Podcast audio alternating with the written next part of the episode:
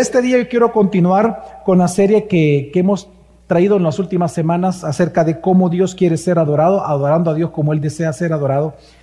Y vamos a ver un texto que, por cierto, todos aquí lo conocemos. Es un texto que todos lo hemos escuchado. En algunas veces, a lo largo de los años, pues ha habido mucha confusión, ha habido abuso de parte de este texto, pero también ha habido en su momento hombres y iglesias fieles, pastores fieles que han predicado el sentido de este texto. Y nosotros hoy lo que queremos es eso, honrar al Señor con este texto tan hermoso que está impregnado del amor de Dios. A algunos les va, tal vez no sé si la palabra es sorprender, pero sí van a estar muy agradecidos con el Señor de entender cosas muy importantes dentro del texto que tal vez otras veces no se habían visto, pero que a lo largo de la historia de la iglesia siempre se ha enseñado y pues hoy nosotros queremos también enseñarlo. Así que en este texto de esta mañana, quiero que me acompañen a Malaquías capítulo 3 una vez más y vamos a leer del versículo 7 al 12. Malaquías capítulo 3 del 7 al 12, lo leo completo, dice la palabra del Señor. Desde los días de sus padres se han apartado de mis estatutos y no los han guardado. Vuelvan a mí y yo volveré a ustedes, dice el Señor de los ejércitos. Pero dicen, ¿cómo hemos de volver? ¿Robará el hombre a Dios? Pues ustedes me están robando. Pero dicen, ¿en qué te hemos robado? En los diezmos y en las ofrendas. Con maldición están malditos, porque ustedes, la nación entera, me están robando. Traigan todo el diezmo al alfolí, para que haya alimento en mi casa, y pónganme ahora a prueba en esto, dice el Señor de los ejércitos, si no les abro las ventanas de los cielos y derramo para ustedes bendición hasta que sobreabunde por ustedes reprenderé al devorador, para que no les destruya los frutos del suelo, ni su vida en el campo sea estéril, dice el Señor de los ejércitos.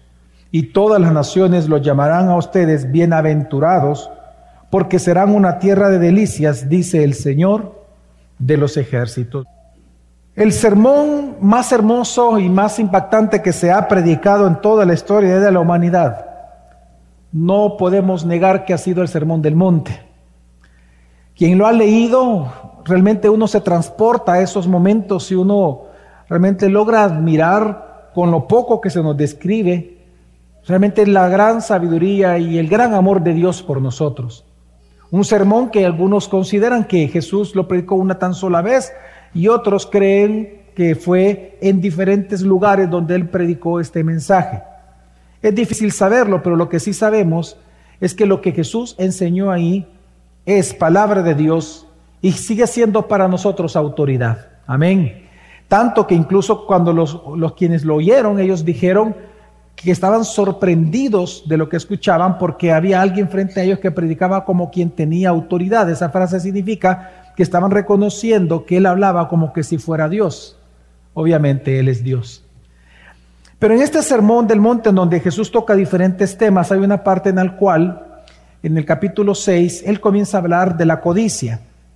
Y él comienza a decirnos y nos da un mandamiento que tenemos que hacer tesoros en los cielos y no en la tierra. Ese mandamiento, hermanos, es tal por cual, así tal, tal, tal, como lo dice la escritura, es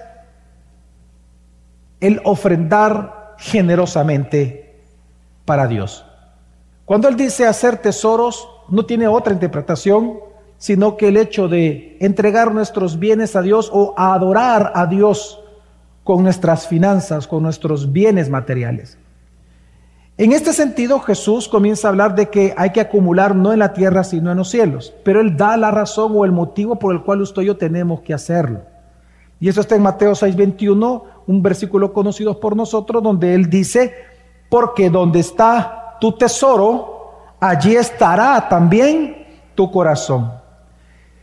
Lo que Jesús está enseñando, hermanos, si usted se da cuenta en este texto, quien siga quién es el corazón al tesoro. El mensaje de Jesús no es cuida tu corazón. Hay un versículo que así lo dice, pero es en otro contexto. Lo que Jesús está diciendo aquí es cuida ¿quién es tu tesoro? Porque en quien tú creas que es tu tesoro o tu bien más importante o tu fuente origen que tú creas que es el origen de todas tus bendiciones y todo tu bienestar, resulta que la lealtad de tu corazón a Él seguirá. Lo que está enseñando Jesús, hermanos, es que la lealtad, la adoración y el servicio será para quien tú creas que es tu tesoro, tu máximo bien. Como máximo bien, vamos a definirlo desde un inicio del sermón, es el que es la fuente de todas las cosas buenas que tú percibes o recibes en este mundo. Llámale bendiciones, alegrías, etc. Lo que está enseñando Jesús es un principio universal para nosotros. Lo que sea tu corazón, perdón, lo que sea tu tesoro, tu corazón lo va a seguir. Por lo tanto, lo que debes de cuidar es a quién tú haces tu tesoro. Y esto nosotros lo vemos en la historia de los pueblos. En la historia de los pueblos y las etnias en todo el mundo encontramos de que siempre los pueblos han erigido ídolos cuando consideran algo que es un bien necesario. Por ejemplo, si un bien para ellos, imagínese usted un pueblo nómada o un pueblo agricultor. En los pueblos agricultores, en la historia de toda la humanidad, no importa que usted, eso se encuentra tanto, bueno, se encuentran en los cinco continentes, los pueblos que han sido agricultores siempre han elegido ídolos que hablan de la madre tierra o que hablan de la fertilidad. Piense en cualquier bien que el ser humano considera a lo largo de la historia, usted va a encontrar que hay un ídolo detrás de eso. Las personas levantan un ídolo al cual adorarlo. Por ejemplo, si para unas personas el poder de conquista sobre otros es importante, erigen un dios de la guerra. Si para alguien es importante los hijos y por sobre todas las cosas, entonces levantan un dios de la fertilidad o una diosa de la fertilidad. Y así vemos en la historia de los pueblos. Digo esto porque lo que tú hagas, tu mayor bien, tu corazón va a seguir, tu lealtad, tu adoración. Tanto es así que el principio más primitivo de adoración respecto a un Dios, sea verdadero, el único Dios verdadero o falso, es precisamente el ofrendar. Ese es el principio más básico y más primitivo de la adoración. A quien tú adoras, tú le ofrendas. Por ejemplo, en el caso de la diosa de la fertilidad, Nefertiti y otras más, según fueron pasando las épocas, pues parte de la ofrenda era el cuerpo humano entregado en tener relaciones sexuales con los sacerdotes o sacerdotisas de ese dios falso. Al dios de la guerra se le sacrificaba precisamente cuerpos humanos. A, la, Pachamama, aquí en, nuestra región, ¿qué se le ofrece? se le ofrecen frutos, lo que la tierra produce. Es decir, a cada Dios se le adora con ofrendas según lo que Él da. Porque el ser humano es el principio más básico de la adoración. Voy a darle a Él porque reconozco que Él me da a mí. Por lo tanto, es de Él y, y se lo doy a Él en adoración. Digo esto porque lo que Jesús está enseñando, por lo tanto, hermanos, es que tú debes de cuidar ¿Quién tú crees que es la fuente de todos tus bienes? Porque ahí irá tu corazón. A ese tú adorarás. A ese tú ofrendarás, ya sea tiempo, servicio, posesiones, intelecto, lo que seas. Porque donde está tu tesoro, hermanos, allí estará tu corazón. Bueno, este mismo mensaje que encontramos en Jesús en el Sermón del Monte es lo que estamos viendo nosotros en Malaquías 3 del 7 al 12. La razón por la cual ellos le estaban robando a Dios, y, por robar es importante entender que no es que no estaban diezmando, sino que ellos estaban diezmando parcialmente. Ellos estaban entregando ofrendas, lo sabemos porque en los versículos anteriores eso dice, estaban entregando ofrendas, pero no todo el diezmo, era menos que el diezmo. Entonces Dios dice, ustedes me están robando, pero lo que busca enseñar el Señor aquí es que el tema de este texto no es el robo. El texto es que ellos sí estaban robándole a Dios, no diezmando lo que debían, pero porque ellos ya no creían que Dios era su máximo bien, su tesoro. Ese es el punto. Por eso es que nosotros vemos que antes de la orden, traer los diezmos al alfolí y hay alimento en mi casa, y probadme ahora en esto, y Señor de los ejércitos, antes de esa orden, ¿cuál es la orden que Dios da? Volveros a mí. Porque nadie puede darle un diezmo como adoración a Dios o una ofrenda como adoración a Dios si realmente no confía en Él. Aquí puede venir, por ejemplo, la persona más filantrópica de todo el mundo y entregar millones de millones, pero eso no significa que si él no confía en Dios, no significa que Dios va a recibir eso como adoración. Por eso es que la Biblia es muy clara y dice, toda acción buena de los hombres que no son creyentes como Dios las ve, como trapos de inmundicia, como una toalla femenina sanitaria. Ese es el, el sentido original. Dios lo ve como algo que a la vista es desagradable. Porque el corazón está lejos de Dios. Tu boca puede estar cerca, tu dinero puede estar cerca, tu tiempo puede estar cerca, pero tu corazón le escojo de él. Entonces el punto que Dios les está hablando aquí en este texto, hermanos, es que ellos estaban recibiendo las maldiciones de la ley. Recordemos que ellos estaban bajo la ley del antiguo pacto, que la ley del antiguo pacto, la ley de Moisés decía que si ellos desobedecían la ley, maldiciones venían. Si ellos obedecían, bendiciones vendrían del pacto. Pues ellos están viendo maldiciones. ¿Cuáles serán las maldiciones? Bueno, lo leímos ahí, tenían sequía, por eso él dice, abriré la ventana, derramaré. Segundo, habían eh, insectos, plagas que estaban comiéndose toda la, toda la cosecha. Y tercero, lo mira, las naciones la miraban como una nación no deseable, eran esclavos. Así que ellos estaban realmente viviendo las maldiciones del pacto. Así que lo que vemos aquí es Dios diciéndoles, volveos a mí. ¿Y cómo? Vuelvan a adorarme como yo merezco ser adorado. Traigan sus diezmos. Y detrás de esa frase, traigan sus diezmos, es volveros a mí. En otras palabras, vuelve a considerarme como el todo suficiente y el único verdadero bien que existe sobre tu vida. Así que este texto, hermano, nos enseña muchas cosas, pero nos enseña que la generosidad o la tacañería en una persona, en un creyente, son evidencias del Dios que está adorando. Así que en el título del sermón de esta mañana, que es mi generosa adoración al Dios de toda gracia, mi intención es, hermano, persuadirte a que adores generosamente a Jesús, convencido de que Él es el origen de todo bien para tu vida. Prácticamente, ¿qué es lo que nosotros vemos, hermanos, en este texto? Lo que vemos es un llamado de Dios a que regresen a Él. Si nos damos cuenta, si me acompaña usted, dice, desde los días de sus padres, versículo 7, se han apartado de mis estatutos y no los han guardado. Recordemos que por ser pecadores, ellos no podían mantener su fidelidad al pacto de Moisés. Y es que nadie puede. Por sus propios medios nadie puede. Así que ellos constantemente fallaban en el pacto. Pero Dios les dice ahora, vuelvan a mí y yo volveré a ustedes. Pero la respuesta de ellos, ¿cuál fue?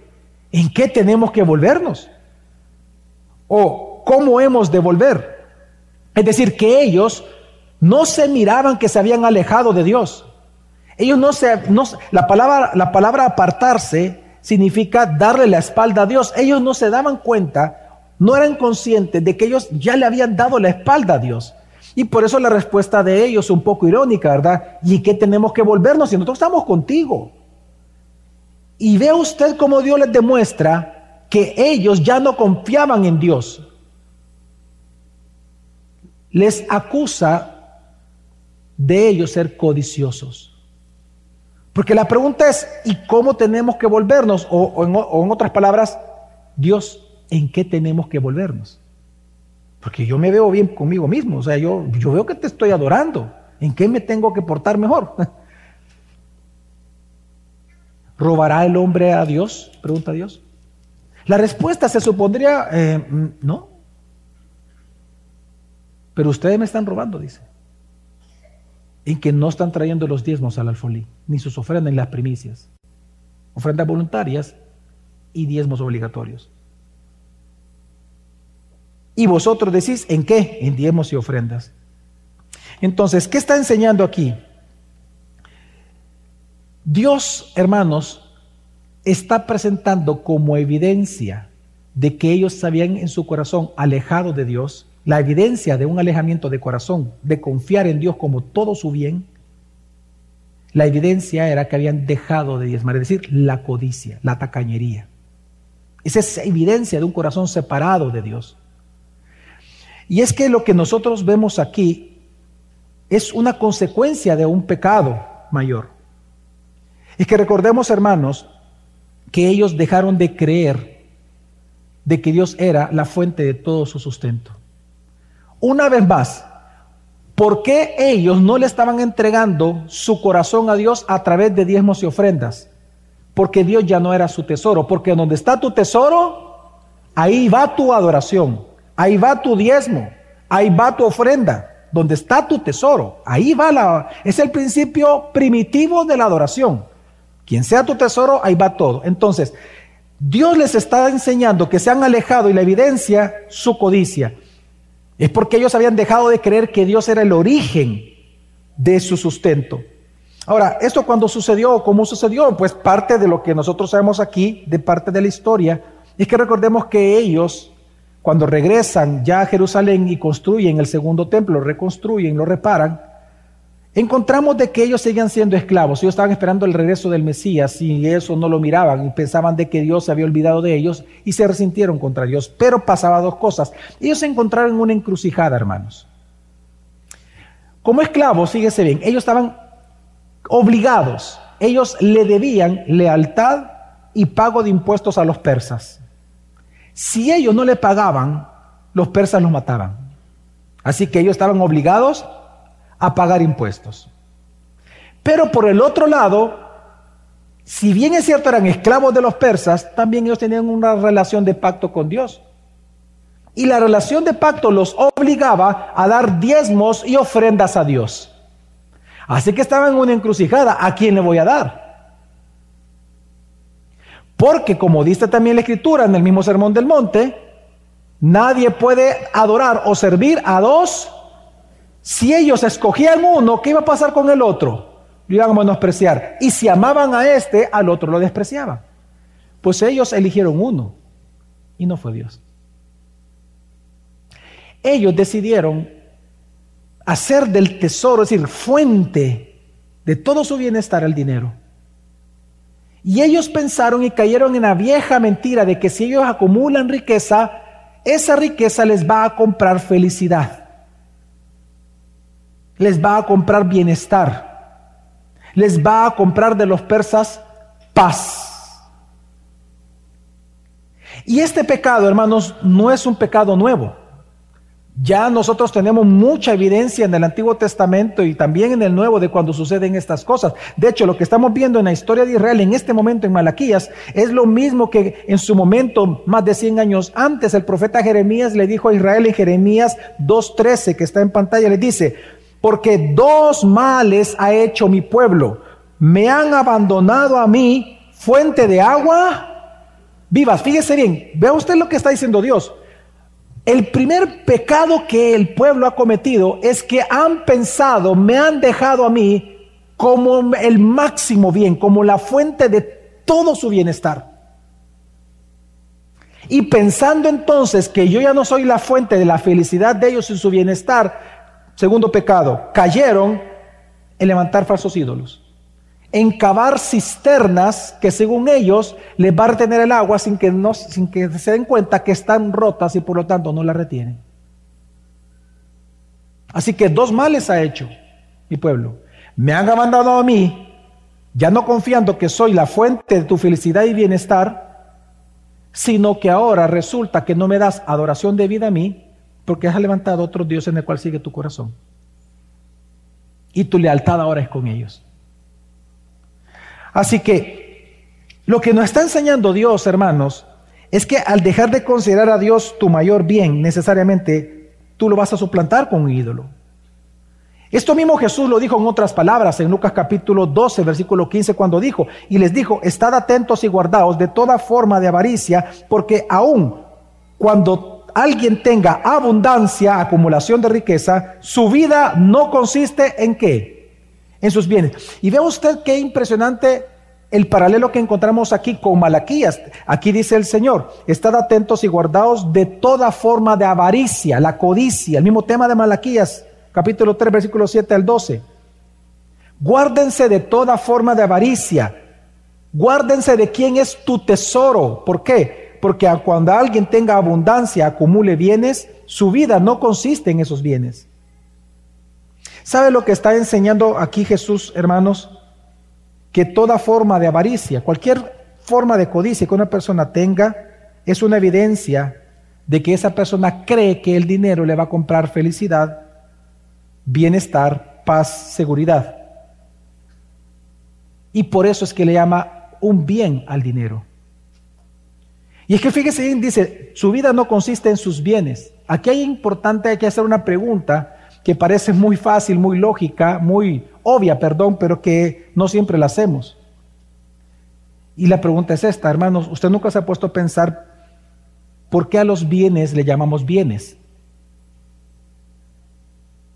¿Por qué existen para nosotros, y aún legalmente, y lo ocupamos tan fácilmente esa palabra, por qué a los bienes materiales y a bienes inmateriales les llamamos bienes.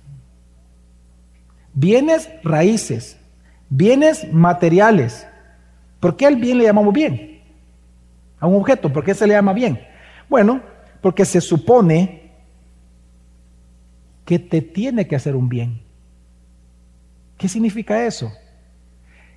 Se le llama bien, esto, tiene un origen filosófico. Se le llama bien porque se supone que esto que tú tienes te va a hacer una mejor persona, te va a hacer gozar algo, te va a dar cierto placer, te va a hacer un bien a ti, va a ayudar a tu carácter, va a ayudar a tu conducta, va a impulsar tus virtudes, va a darte un valor personal.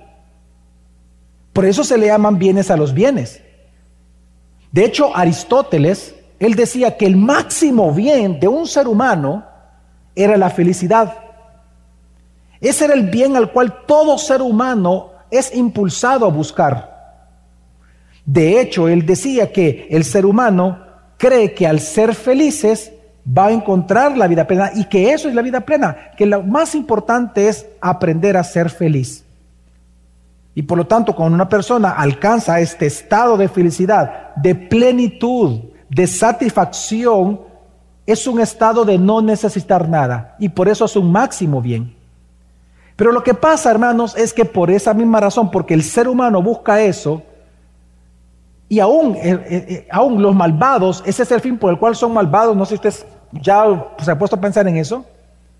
Un malvado, ¿por qué es malvado? Porque él busca de maneras inadecuadas algo que para él es un bien. ¿Qué es lo que roba un ladrón? Algo que le va a hacer un mal en la mente de él, algo que le va a hacer un mal o algo que le va a representar un bien a él. Un bien. Bueno, puede robar comida para darle comer a sus hijos.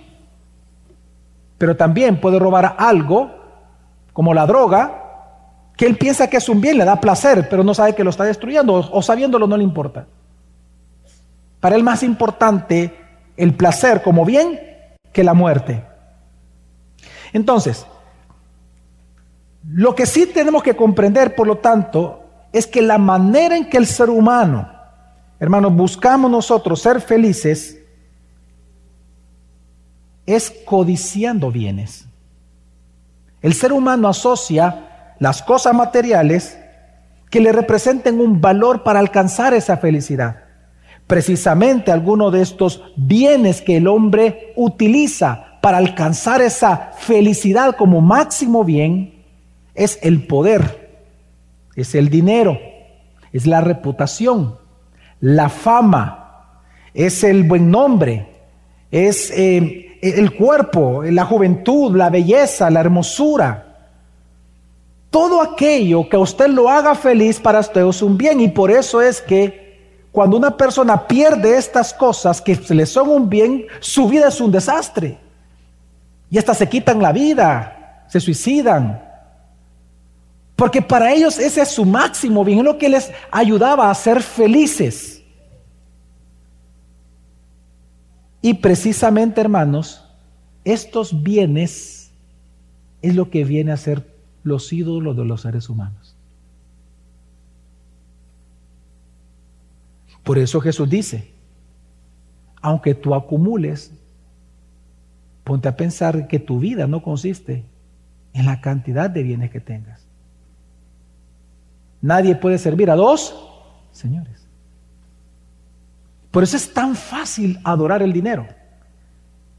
Porque es la vía más rápida en la mente humana para alcanzar su máximo bien, que es la felicidad. En la mente del ser humano. Sin embargo, sucede algo, hermanos, con el tiempo. La historia ha demostrado que el ser humano que piensa así con el tiempo se siente decepcionado y frustrado. ¿Por qué? Porque se da cuenta de algo.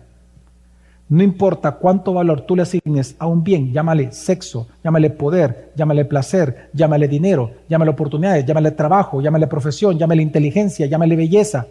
Hermano, todo puede cambiar de la noche a la mañana. ¿Sabe lo que el hombre descubre? Que todo eso es mutable y es temporal.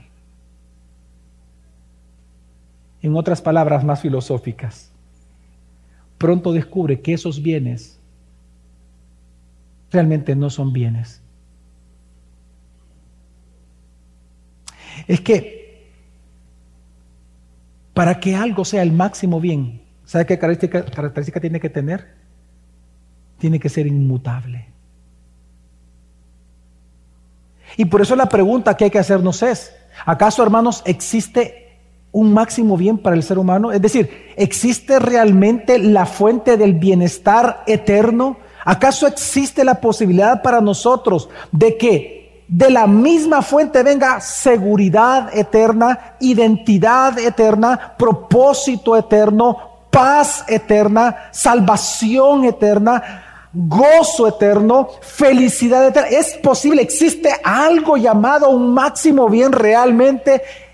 ¿Acaso para nosotros realmente existe eso? Y la respuesta es, sí, claro que sí pero es uno solo.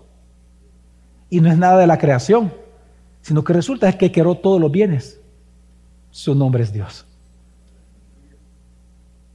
Hermanos, por eso es que el salmista en el Salmo 16, 2 dice, yo dije al Señor, tú eres mi Señor, ningún bien tengo fuera de ti. Él está reconociendo que todos los bienes, porque hay cosas que son bienes reales para nosotros, tener hijos, la boda, el, matrimonio, son bienes hermosos que Dios nos regala, pero el salmista está reconociendo que aún lo, cualquier cosa buena en este mundo eh, solo es un reflejo del bien mayor, del verdadero y único bien que existe, que es Dios. Porque todo lo creado, es, todo lo creado, aunque él dijo que era bueno en gran manera, no existe por sí mismo. El único que existe por sí mismo es Dios. Por lo tanto, Él es el bien único y verdadero. Y lo que el Salmo está reconociendo, lo que el salmista está reconociendo es que Dios es el origen y la fuente de todo tu bienestar, de toda bendición que tú recibes. La fuente es Dios. Y es lo mismo que dice Santiago en el capítulo 1, versículo 17, cuando dice, toda buena dádiva, es decir, toda cosa buena que tú recibas, todo, toda buena dádiva y todo don perfecto, ¿de dónde viene, hermanos? De lo alto. Pero ¿de, ¿de, quién desciende? ¿De los ángeles? ¿Acaso viene del dinero? ¿Acaso viene del trabajo? ¿Acaso los bienes y los dones perfectos vienen de la acumulación de las riquezas? ¿Viene del manejo de poder? ¿Viene de la reputación social? ¿De dónde viene toda buena dádiva y todo don perfecto? Desciende del Padre de toda la creación. ¿Y por qué? Y ponen un atributo con el cual no hay cambio ni sombra de variación. Él es inmutable. Él es el único ser que no cambia. Él es el bien supremo. Y porque Él es el bien supremo, significa que todas las cosas buenas que tú recibas en este mundo es un regalo de quién? De Dios. Pero ¿a quién le pertenecen esos bienes entonces? ¿A quién le pertenecen? A Dios. Son de Él y son para Él.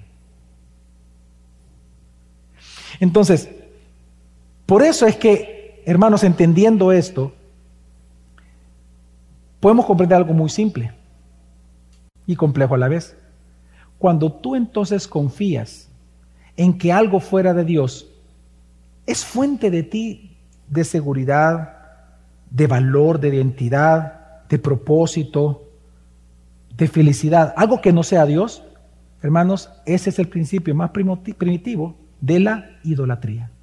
Cuando tú confías en algo fuera de Dios, para tú estar mejor, es idolatría. Por eso es que Dios le llama a la codicia idolatría a mamón. Porque tú ya no estás confiando en Dios, estás confiando en, el dinero, en algo creado, en algo temporal, en algo que no es eterno. Mire, en el catecismo mayor, Lutero, en su catecismo mayor, cuando él va, explica acerca del mandamiento, no tendrás otros dioses, él comienza diciendo esto, y, lo cito, es bien largo, eh, no lo puse todo, solo puse dos líneas, dice, ¿qué significa tener un Dios? Claro, el mandamiento es, no tendrás otros dioses. ¿Qué significa tener un Dios? ¿O qué es Dios? Pregunta Lutero. Y él dice, respuesta, Dios es aquel de quien debemos esperar todos los bienes. ¿Ve usted el lenguaje que se le está ocupando?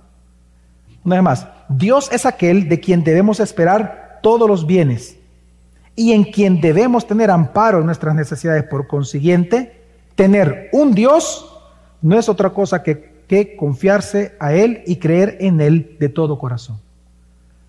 Casi en la parte final de esta pregunta que él hace, de esta parte de, su catecismo, él incluso hace la siguiente pregunta. Él dice, examínate a ti mismo. ¿Cómo tú puedes saber que tienes al Dios verdadero por confianza? Dice. Bueno, dice, ¿en qué tú confías y qué es lo que tú has dejado por Dios? Si tú ves que todas las cosas las dejas por el Señor, entonces tú tienes al verdadero Dios. Pero si tú confías más en otras cosas y lo que te duele es perder bienes, entonces tienes que entender que esos bienes son tus ídolos. Y él enumera bienes como ídolos.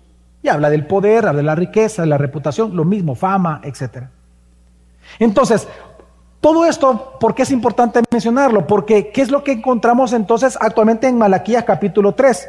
En Malaquías 3 estamos viendo dos pecados, no uno, dos. Un pecado que es consecuente de otro. Ellos estaban robando a Dios dando solamente una parte del diezmo, estaban quebrantando la ley de Moisés, pero porque en su corazón para ellos Dios ya no era su máximo bien. Lo habían abandonado a Dios. Estaban confiando en sus riquezas. Estaban confiando que si ellos tenían que diezmar 50, daban solo 10 porque pensaban que los 40 que estaban ahorrando le iba a dar bienestar y seguridad.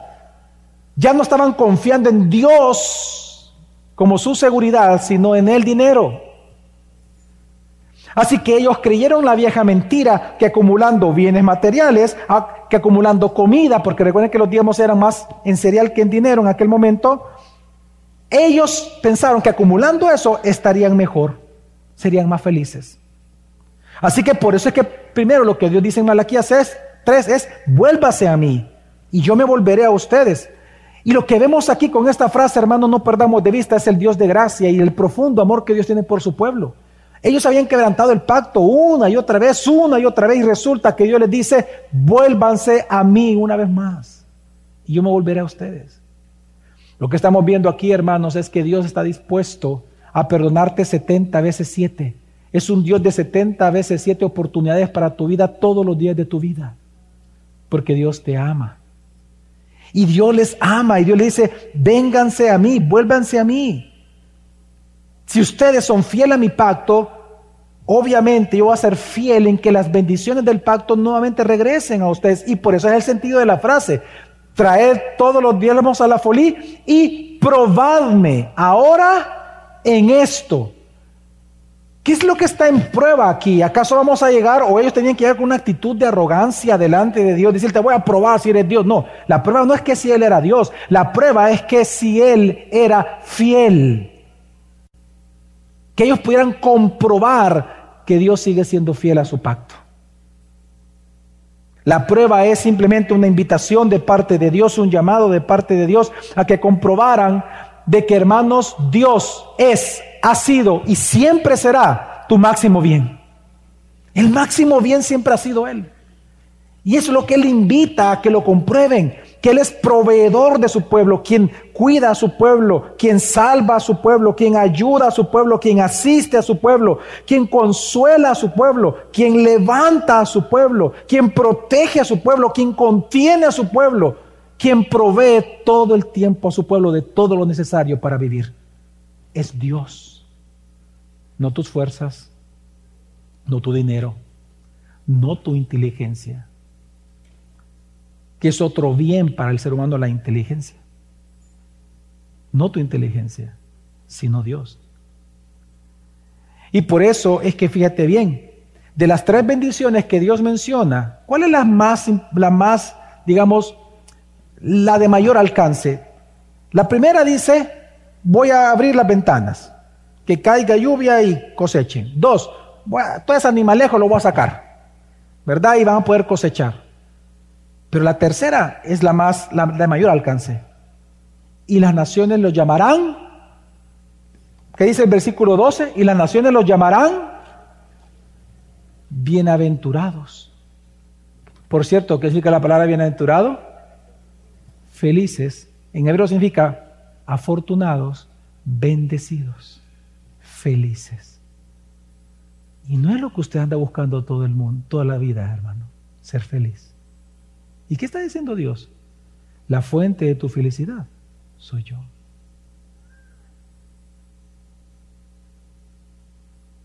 Y las naciones por fin dirán, mira fulanito, qué feliz es. Mira, y pasan los tiempos y pasan las épocas. Y él lo viste, qué feliz él. Tiene escasez, es feliz tiene abundancia, es feliz. Hasta envidia me da. Es que vea usted lo que dice el versículo 12. Y todas las naciones los llamarán a ustedes. Y todavía da la razón. Porque serán una tierra de delicia. ¿Sabe qué, ¿Sabe qué significa la palabra delicia o tierra deseable?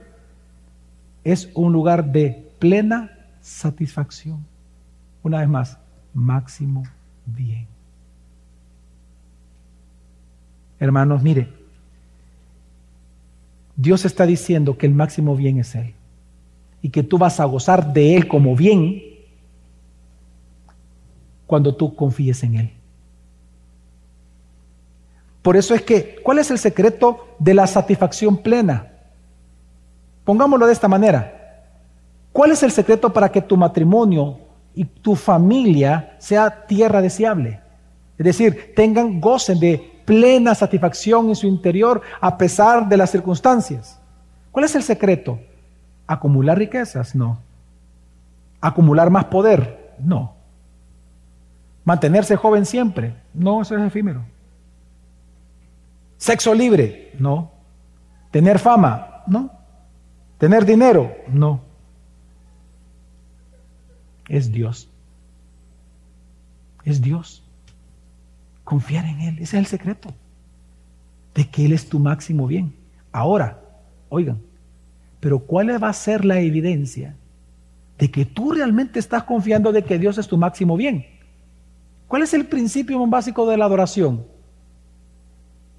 Que al Dios que tú adoras, ¿qué haces con Él? Le ofrendas. Y por eso Dios pone el tema. ¿Cuál es la evidencia de que tú estás creyendo de que Dios es tu máximo bien? Que de los bienes que tú tienes, ¿qué vas a hacer con Dios? Se los devuelves a Él, como Él demanda que se los demos. ¿Me voy a entender, hermanos? Esa es la muestra que tú confíes en Él como tu máximo bien. Adoración a través de los bienes. Por eso es que Dios dice, traigan los diezmos al alfolí. Va a ser la evidencia de que me estás viendo como el proveedor de tus bienes. Y miren hermanos, es que en la Biblia dar generosamente siempre ha sido la respuesta natural, básica, primitiva de agradecimiento a Dios cuando Dios entrega bienes a su pueblo. Primer, primer libro de, de, Crónicas 29, 12 al 14 lo demuestra, hay muchos versículos así, pero escogí este para, porque es muy gráfico y dice, de ti proceden, aquí está eh, eh, hablando David, pidiendo las ofrendas para construir el templo. Él dice, de ti procede la riqueza y el honor. ¿A quién David estaba viendo como el máximo bien? Desde donde provienen todas las cosas buenas. A Dios. De ti procede en el que, hermanos? ¿De qué procede de Dios? Riqueza, ¿qué más? Honor. Luego dice, tú reinas sobre todo y en tu mano está. Es decir, ¿qué también recibimos de la mano de Dios? ¿De qué, qué también procede de Él? El poder, ¿qué más? La fortaleza. Y en tu mano también está el qué? Engrandecer y fortalecernos a nosotros. Todo viene de Dios. David está reconociendo a Dios como máximo bien. David está diciendo como el salmista, fuera de ti no tengo ningún bien. Puedo tener todo el mundo, pero si no te tengo a ti, Dios, no tengo nada. Porque tú eres mi bien. Nada se compara a ti, Señor. Pero entonces, esta conciencia de David, ¿a qué lo llevó? A adorarlo. ¿Y cómo lo adoró? Fíjense lo que la frase que más se repite en este pequeño versículo es de tu mano, de tu mano. Reconoce de que él proceden los bienes que un hombre pueda gozar. Por lo tanto, ¿cuál es la respuesta de gracia ante esta verdad? Versículo siguiente, versículo 13 dice, "Ahora pues, Dios nuestro, te damos gracias y alabamos tu glorioso nombre. ¿Cómo? Pero, ¿quién soy yo y quién es mi pueblo para que podamos ofrecer tan generosamente todo esto? Porque de ti proceden todas las cosas y de lo recibido de tu mano, te lo damos a ti. El principio más primitivo de la adoración de un ser humano a su Dios es la ofrenda. Lo más básico que alguien puede hacer.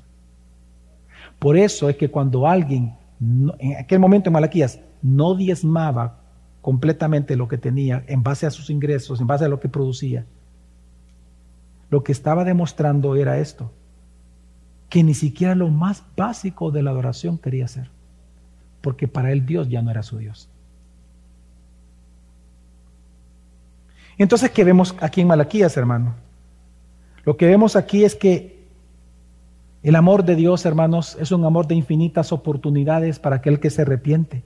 Él les llama a ellos al arrepentimiento, a que vuelvan a Él, retomando otra vez los diezmos. De hecho, ¿cómo Dios le llama a la retención de los diezmos. ¿Cómo Dios le llama aquí en Malaquías? Avaricia, pero hay una palabra que él dice, ustedes me están robo. ¿Por qué? Si Él es el máximo bien, bien. ¿De dónde procede todo bien entonces que el ser humano goza?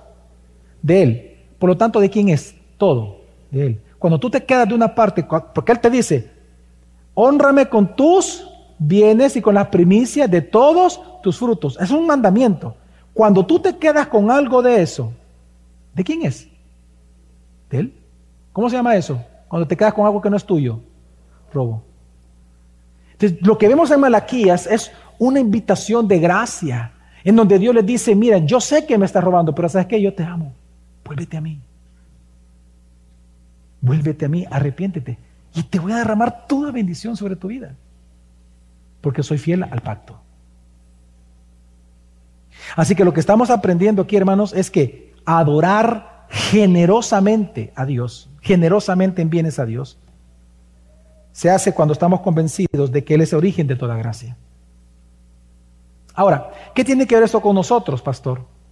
¿Qué tiene que ver con nosotros la iglesia? Porque usted mismo ha predicado que el diezmo como tal, el diezmo como tal antiguo pacto, ya no estamos obligados a cumplirlo porque el equivalente sería los impuestos. A eso yo respondo, usted tiene razón. Pero eso no significa que haya algo del texto de Malaquías y mucho que todavía sigue vigente para nosotros la iglesia. Pero para poder interpretar eso va a tener que hacer uso de nuestra confesión de fe bautista de 1689, también está en la Westminster y otras confesiones más. Hay algo que para explicar esto, cómo es el uso de la ley para nosotros, las leyes civiles, y ceremoniales como estas, que Cristo ya cumplió, porque Él fue el que cumplió toda esta ley, amén. Pero hay una parte que nos corresponde a nosotros. A eso se le llama, los, eh, se llama el principio de equidad. Quiero citar nuestra confesión de fe bautista en el capítulo 19, cuando habla de la ley de Dios. El artículo 4, es chiquitito, dice, Dios también les dio a los israelitas diversas leyes civiles que expiaron, que expiraron juntamente con el estado de aquel pueblo. Es decir, una vez se acabó Israel, ya, ya la ley civil se, se terminó. Ok. Por lo tanto, la ley de Moisés en las leyes civiles y ceremoniales, dice aquí el artículo, no obligando ahora a ningún otro en virtud de aquella institución, coma, solamente sus principios de equidad son utilizables en la actualidad. ¿Qué son los principios de actualidad? ¿Qué significa eso? Principios de equidad, perdón. Significa, hermanos, que las leyes ya cumplidas por Cristo, las leyes ceremoniales y civiles, que solo eran para el pueblo de Israel étnico de aquel momento, que ya fueron cumplidas en Cristo, tienen todavía una función importante para nosotros. Nos revelan el carácter de Dios. Nos revelan cómo es Dios. Nos revelan la voluntad de Dios. Por lo tanto, esa revelación del carácter de Dios que nos da la ley de Moisés en todos sus puntos eso sí debe de guiar nuestra adoración hoy en día. Lo que revela del carácter de Dios. Eso sí está vigente el día de hoy, porque Dios es inmutable.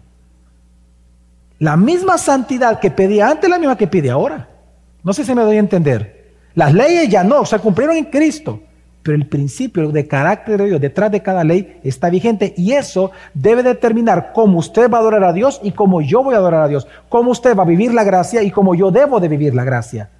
Eso sí, y eso se refiere a este artículo. Ahora, ya en el tema que estamos tratando, ¿qué, qué significa esto? Bueno, que si Dios quiere, oiga, Dios en su carácter quiere, porque Él es santo, santo, santo, Él quiere ser adorado por medio de bienes, ofrendas generosas, ¿qué tenemos que hacer nosotros? Voy a hacer la pregunta una vez más. Aquí solo Carolina me respondió. Si Dios quiere ser adorado a través de bienes materiales, ¿qué tenemos que hacer nosotros la iglesia? Eso sigue vigente y usted no lo puede borrar de la Biblia. ¿Sabe lo que está vigente de Malaquías? Que el hombre sí le puede robar a Dios al día de hoy. La iglesia le puede robar a Dios. Cuando usted no da la parte que le corresponde a Dios. Pero pastor, ¿cuánto hay que darle a Dios? Bueno, en este tema sí voy a responder claramente eso. El mínimo es el 10%. El 10% nunca va a ser el techo. ¿Sabe por qué? Por esto, mire. El modelo en el Antiguo Testamento, imagínese, imagínese usted, es el papá de un niño que está aprendiendo a diezmar y ofrendar. En aquel entonces, en el Antiguo Pacto. Usted tiene que decirle, mira, hijo, de todo lo que Dios nos ha dado, mira, el 10% hoy vamos a entregar aquí, porque hoy toca el tiempo y lo vamos a hacer, ¿ok? Hijo, entregalo tú, en nombre de la familia, ay, el niño aprendía y todo excelente. ¿Cuál era el modelo? El diezmo. Para nosotros, el darle a Dios, ¿cuál es nuestro modelo? Piense, piense, piense, piense. ¿Cuál es nuestro modelo? ¿El diezmo del Antiguo Testamento? ¿Cuál es nuestro modelo? ¿Cuál es el modelo de cuánto tenemos que dar? De tal manera, amó Dios al mundo qué? ¿Cuál es nuestro modelo? Jesús. Como ofrenda de sí mismo. La pregunta es, ¿qué porcentaje de su cuerpo Dios entregó en la cruz? ¿Solo la uña del dedo derecho del pie? ¿Ah? Todo. Entonces, ¿cuál es nuestro modelo de dar? ¿Cuál debería ser el porcentaje? Todo. Por eso es que Romanos 12 lo dice literalmente, Romanos dice, presentad todo vuestro cuerpo como sacrificio vivo y agradable a Dios. En vuestro culto o adoración racional, decididamente, libremente, voluntariamente, yo voy a, ofrendar toda mi vida a Dios, incluir mis bienes. Entonces, ya eso cómo se traduce en el salario o cómo se traduce en aguinaldos, ya que cómo se traduce cuando te dan bonos, cuando vendes una propiedad, una casa, etcétera, que tienes que dar como mínimo el 10%. ¿Por qué? Porque no es posible que ahora en la ley del amor, porque quiso morir por amor a nosotros, amén, porque de tal manera Dios amó al mundo que dio, en la ley del amor no es posible que tú des menos que la ley de Moisés. Lo mínimo es el 10% para nosotros en el nuevo pacto. El máximo, lo que tú quieras. ¿Me voy a entender, hermanos? Entonces, ¿qué está enseñando aquí la escritura? Lo que nos está enseñando es que si tú crees que Jesús es tu máximo bien, tú tienes que adorarlo a Él con tus bienes. Y es que Jesús es nuestro máximo bien.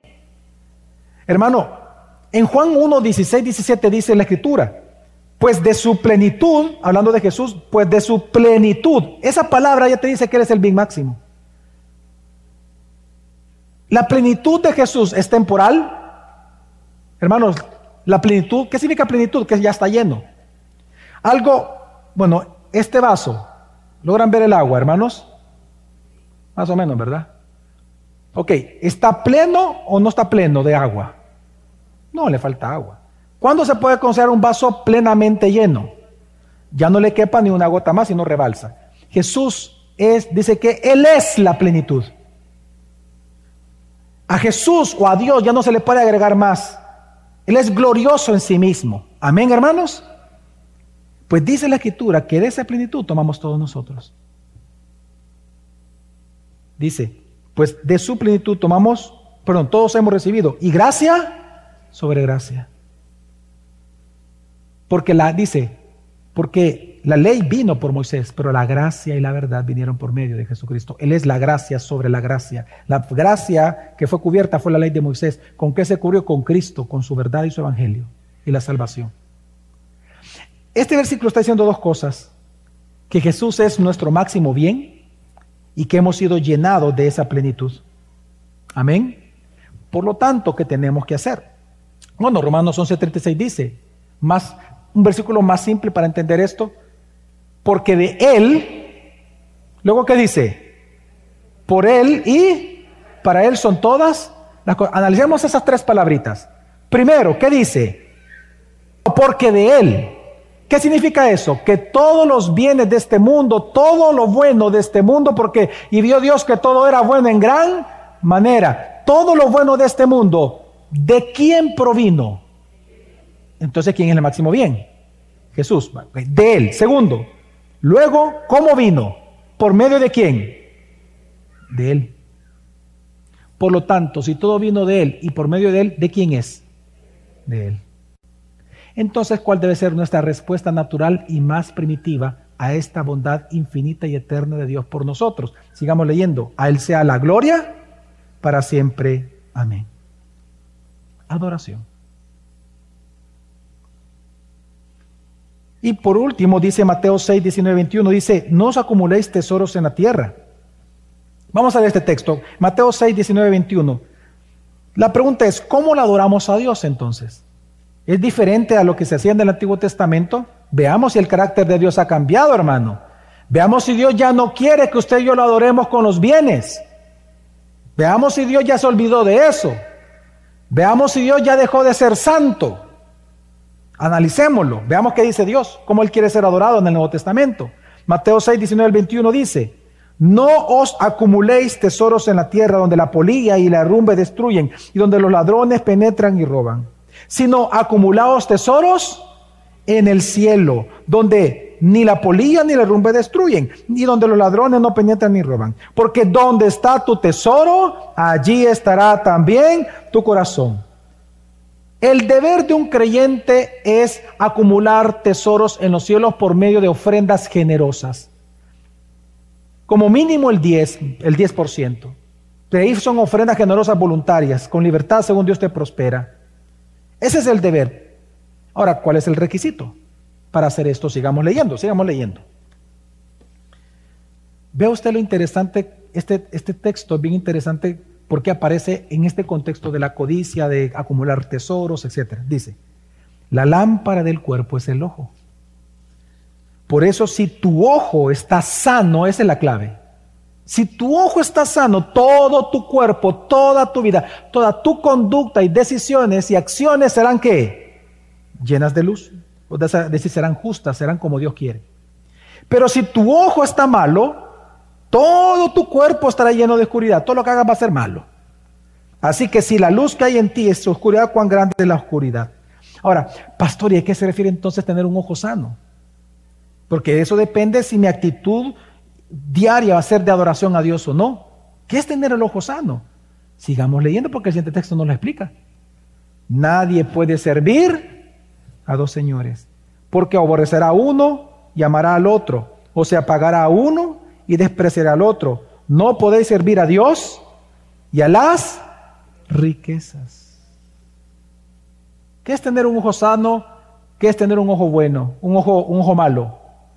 El ojo sano es aquel que ve a Dios como su tesoro, como su máximo bien, como su Señor, como el proveedor de todas las cosas. Por lo tanto, mi vida va a estar dedicada a Él porque Él es mi máximo bien, el que me da todo. Mi adoración va a ser para Él. ¿Y cómo tengo que adorarlo? Acumulando tesoros para Él, en Él, dando de lo que Él me da a Él. Pero si mi ojo es malo, yo no veo a Jesús como mi Señor y dador de todo, mi proveedor y sustentador, yo voy a acumular o yo voy a, mi lealtad, mi corazón va a seguir a mi ídolo. Si es el dinero, lo voy a acumular. Si es sexo, el dinero no me importa tanto ahorrarlo con tal de gastarlo por mujeres o en el caso de la mujer por hombres.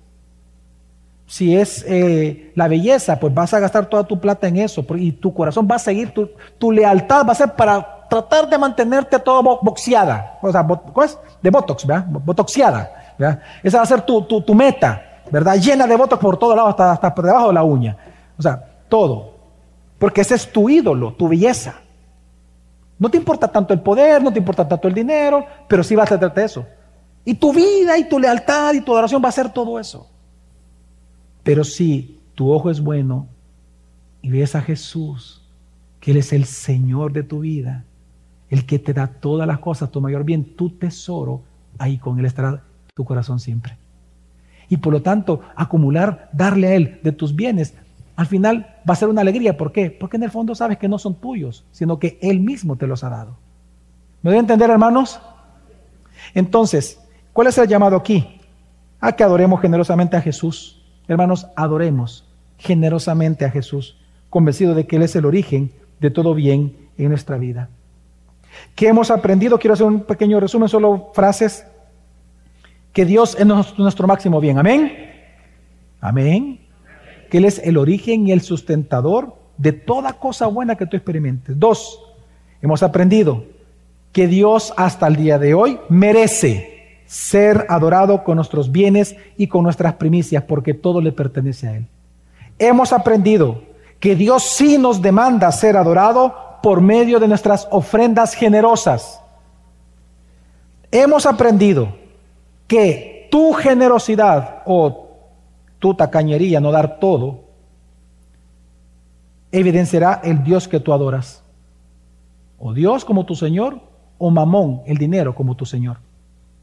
Que hemos aprendido, hermanos, aunque usted no pudiera estar de acuerdo, hemos aprendido que no ofrendar generosamente y dar primicias es pecado.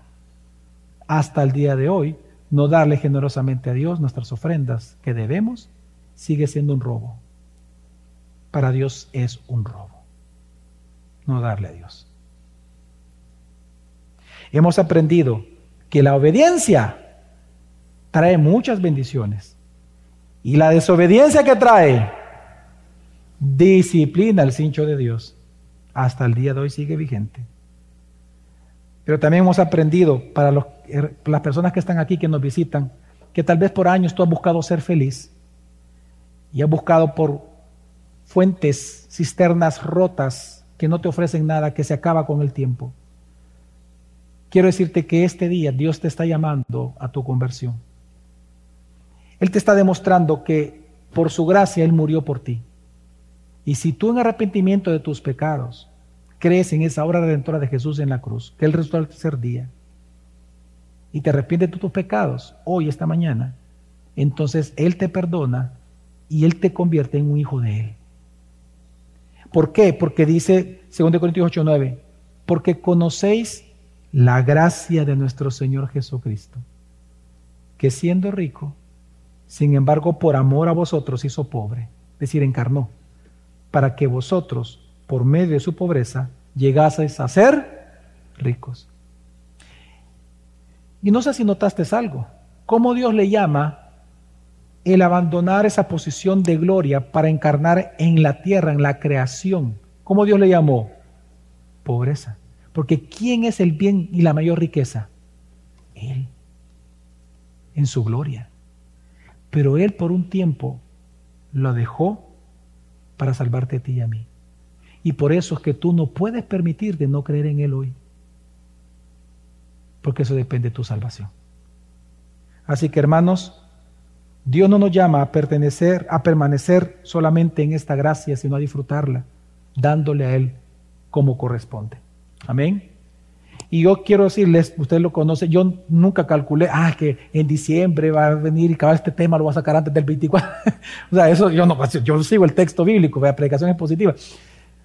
Pero qué interesante que en este tiempo en donde se pagan aguinaldos, bonos, en enero ya vienen, entre enero y febrero vienen los, los, los dividendos, utilidades de empresa.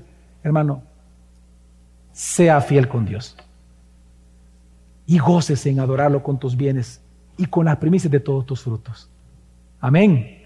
Siempre démosle a Dios la parte que Él demande que le corresponde. Vamos a orar.